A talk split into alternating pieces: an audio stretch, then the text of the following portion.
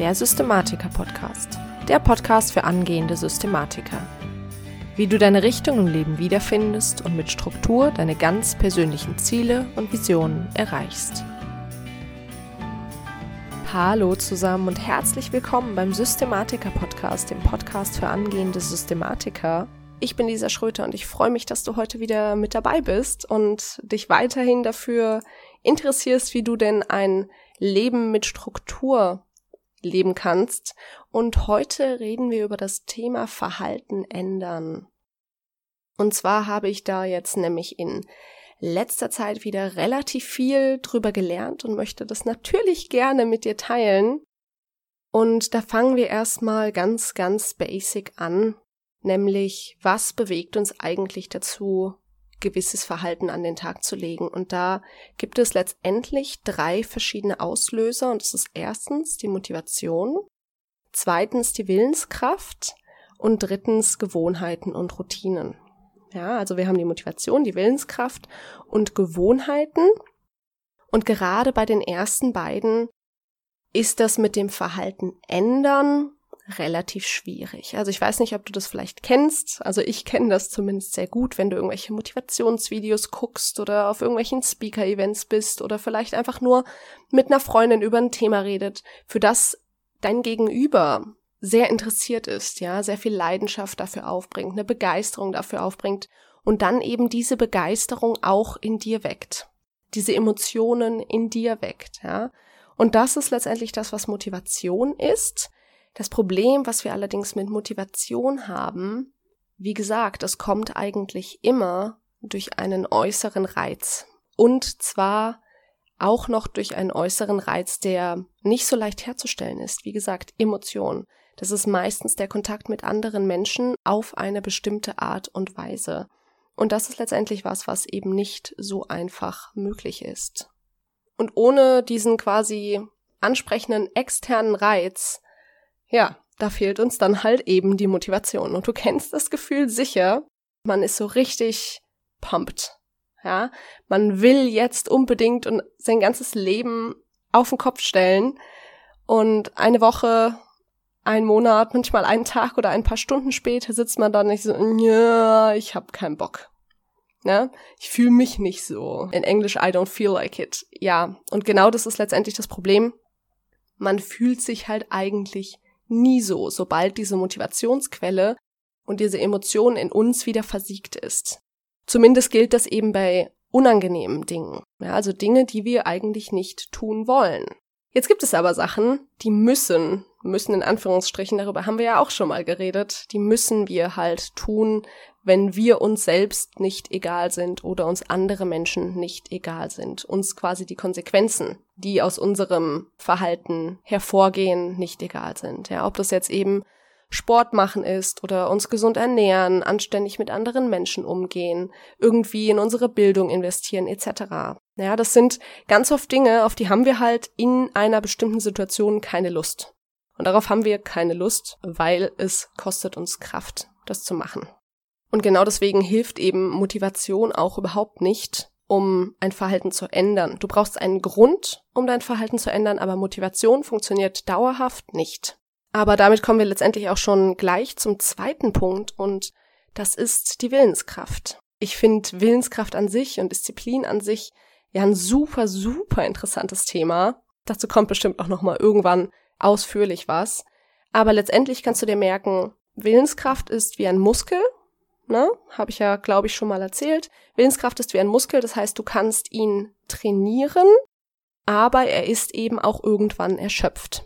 Letztendlich bedeutet Willenskraft nur, dass man sich selbst überwinden muss. Ja, man muss Kraft aufbringen, um irgendwas zu machen. Das ist eben, wie gesagt, dass man zum Beispiel raus zum Sport geht oder dass man auch an einem schlechten Tag nett zu seinen Mitmenschen ist, etc. Du kannst dir das so ein bisschen vorstellen wie das jammernde Kind an der, an der Theke beim Supermarkt, das da steht und sagt, ich will, ich will, ich will, ich will, ich will, ich will. Das ist dein ähm, innerer Schweinehund, der da sitzt und rumheult und entweder keinen Bock hat, irgendwas zu machen oder unbedingt irgendwas haben will. Und dann haben wir die Mutter oder den Vater und das ist die Willenskraft, die sagt, ja, das geht jetzt aber nicht oder du musst jetzt aber trotzdem. Und das kostet diese Person Kraft. Es ist nicht einfach, sich gegen dieses Kind durchzusetzen.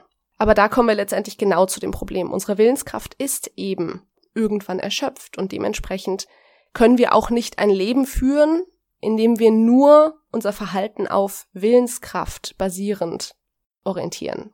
Weil uns das einfach zu viel Kraft kostet und wir einfach irgendwann nicht mehr können. Im schlimmsten Fall endet das in Burnout. Im besten Fall endet das, wie ganz oft bei mir, dass ich dann auf der Couch sitze und zwei Packungen Schokolade gegessen habe und unzufrieden mit mir selbst bin. Was du dir zum Thema Willenskraft übrigens auch noch merken solltest, ist, je nach Situation ist unsere Willenskraft, unser Willenskraftmuskel, sage ich mal, gerade strapazierfähiger oder weniger strapazierfähig. Du kennst es vielleicht, wenn du abends in den Supermarkt gehst und den ganzen Tag eine anstrengende Arbeit hinter dir hattest, am besten noch hungrig bist, weil gleich steht dir das Abendessen an und du kaufst ganz, ganz, ganz viele Sachen, die du eigentlich gar nicht kaufen wolltest. Das ist ein ganz, ganz klarer Fall, dass unsere Willenskraft erschöpft war. Wenn wir zum Beispiel hungrig sind oder wenn wir müde sind, dann treffen wir unsere Entscheidungen schlechter, weil unsere Willenskraft nicht mehr so stark ist. Ja, unser Körper ist quasi damit beschäftigt, auf Notreserve zu laufen, weil Grundbedürfnisse eben nicht gestillt sind gerade. Und da kommt sowas wie Willenskraft ein bisschen zu kurz. Genauso wie wenn wir eben die Willenskraft schon von einem langen Arbeitstag erschöpft haben. Wir haben schon sehr viele Entscheidungen getroffen. Wir haben, wir haben schon sehr viel Kraft aufgebracht, um diesen Tag durchzustehen. In dem Moment ist unsere Kraft quasi erschöpft und wir können nicht mehr wirklich uns gegen unseren inneren Schweinehund durchsetzen. Das Interessante ist übrigens, dass jedes Mal, wenn du von deinen Routinen abweichst, dass dich das Willenskraft kostet. Ja? Im Umkehrschluss bedeutet das also, dass uns jede Gewohnheit gerade keine Willenskraft kostet. Das hast du bestimmt schon mal gehört. Also jedes Mal, wenn du eine Gewohnheit ausübst, dann kostet dich das eben keine Willenskraft. Und da liegt dann auch der Schlüssel zum Erfolg, der Schlüssel zum Erfolg liegt in Gewohnheiten etablieren. Und zwar die Gewohnheiten etablieren, die du in deinem Leben auch haben möchtest. Und bevor ich jetzt darauf eingehe, wie genau man denn jetzt am sinnvollsten Gewohnheiten etabliert, möchte ich mit dir nochmal ein bisschen darüber reden, wie Gewohnheiten denn überhaupt funktionieren. Und da gibt's eine super interessante Studie, wo Ratten in ein Labyrinth geschickt wurden, in dem ein Stück Schokolade versteckt war. Und es wurde festgestellt, dass unser Verhalten in drei verschiedene ja, Phasen aufgeteilt werden kann. Und zwar ist das der Trigger, das Verhalten an sich und die Belohnung. Der Trigger in diesem Fall, in dieser Studie, war ein Klick, war ein Klick, der, ich meine, eine Tür geöffnet hat, sodass die Ratte in das Labyrinth gehen konnte. Das Verhalten war dann ein, ein Rumschnüffeln. Ja, also die äh, Ratte hat sich quasi das Labyrinth mal so angeguckt und irgendwann festgestellt, es riecht nach Schokolade und dann immer weiter geschnüffelt, dieses ganze Labyrinth erkundet und am Ende die Schokolade gefunden. Das war die Belohnung. So, jetzt wurde dieser Test aber natürlich mit sehr vielen Ratten durchgeführt und mit immer wieder denselben Ratten wiederholt. Und was festgestellt wurde, ist, dass die Gehirnaktivität am Anfang, wenn die Ratten quasi das erste Mal dieses Labyrinth betreten, also eine neue Situation haben, die ganze Zeit präsent ist. Also die, das Gehirn ist die ganze Zeit aktiv und man muss quasi die ganze Zeit aufpassen, wo bin ich, was passiert hier, das ist alles neu. Es ist also auch anstrengend für das Gehirn. Was jetzt allerdings die Forscher festgestellt haben, je öfter die Ratte in diesem Labyrinth war, desto einfacher fiel es ihr erstens, die Schokolade zu finden. Ja, sie wurde sich quasi ihres Weges immer sicherer, bis sie überhaupt nicht mehr großartig erkundet hat, sondern genau dahin gegangen ist, wo die Schokolade war. Das war immer am selben Platz. Und das Interessante ist, dass die Forscher auch eine Veränderung in der Gehirnaktivität festgestellt haben. Und zwar kannst du dir das Ganze vorstellen wie so eine Halfpipe. Die Forscher haben festgestellt, am Anfang, beim Trigger, ist das Gehirn sehr aktiv und am Ende, bei der Belohnung, ist das Gehirn sehr aktiv. Aber zwischendrin, je mehr quasi diese Routine, diese Gewohnheit etabliert wurde, desto niedriger ging die Gehirnaktivität während des Verhaltens an sich. Und du kennst das, wie gesagt, bestimmt. Wenn du ausparkst, wenn du Zähne putzt, wie du das machst, das ist nichts, was du irgendwie hinterfragst, wo du noch großartig drüber nachdenkst. Da läuft quasi das ganze Verhalten, was du hast, nur auf Autopilot. Und das ist natürlich wahnsinnig mächtig, wenn man das weiß. Allerdings kann es natürlich auch relativ scheiße laufen, weil wenn wir jetzt schlechte Gewohnheiten haben, dann müssen wir uns bewusst dagegen entscheiden, die nicht zu etablieren oder nicht weiter zu etablieren, was natürlich sehr schwierig ist, weil unsere Gehirnaktivität in dieser Zeit natürlich nachlässt. So, jetzt haben wir über diese drei Phasen geredet und wie man jetzt eine neue Gewohnheit etablieren kann, richtet sich letztendlich auch nach diesen drei Phasen. Und zwar zuerst mal besteht die Möglichkeit, beim Trigger anzusetzen. Das heißt, wir verändern unsere Umgebung. Du schaffst dir einen neuen Trigger oder du nutzt einen bereits bestehenden Trigger, um ein neues Verhalten zu etablieren. Ich habe da ja schon mal von erzählt. Bei mir der Trigger zum Beispiel, um morgens mein Glas Wasser zu trinken, ist eben, dass ich mir abends schon ein Glas Wasser auf die Küchentheke stelle und dann auf dem Weg zum Bad dieses Glas Wasser sehe und dann automatisch das Glas Wasser auch trinke. Am einfachsten fällt es uns übrigens, wenn wir einen Trigger nehmen, der bereits besteht.